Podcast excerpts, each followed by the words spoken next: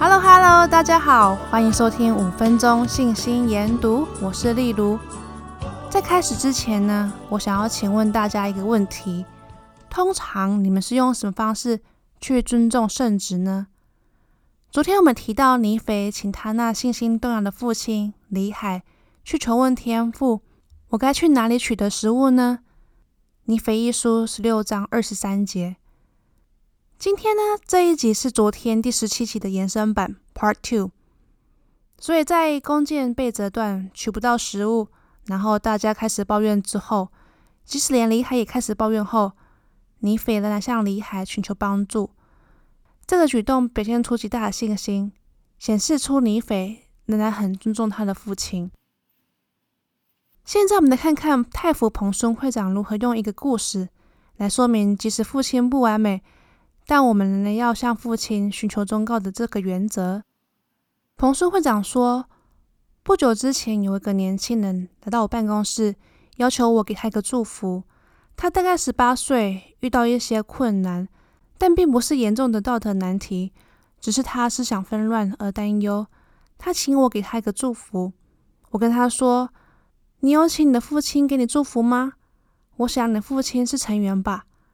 他回答说：“是，他是一位成员，一名不太积极的成员。”于是我问：“你爱你的父亲吗？”他回答：“是的，彭孙弟兄，我爱他，他是个好人。不过他没有履行他的圣职职责，也没有经常去教会。我不知道他是不是有缴付十一奉献，但是他是个好人，供养家人，亲切和善。”我说：“你愿不愿意找一个适当的时间跟你的父亲谈一谈，看他是否愿意给你一个父亲的祝福呢？”他说：“哦，那我想我爸应该会吓到。”于是我说：“你愿意试看看吗？我会为你做祈祷。”他回答：“好，那这样子的话，我试看看。”几天之后，他回来找我，他对我说：“彭孙弟兄，那是我们家中发生了一件最美好的事情了。”他对我说的时候还是很激动。他说：“我把握适当的时间跟机会告诉父亲这件事。”他回答我：“孩子，你真的想要我给你个祝福吗？”我跟他说：“是的，爸爸，我想要您给我个祝福。”然后他说：“彭孙弟兄，他给了我一个我所能够要求最美好的祝福。他祝福我的时候，妈妈坐在旁边哭。祝福完毕之后。”我们一家人之间产生从未有的爱心跟感激。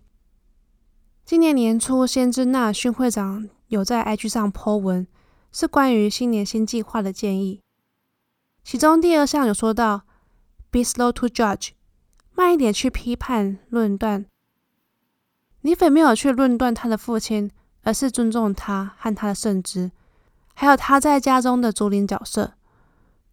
希望我们都能够学习尼斐的榜样。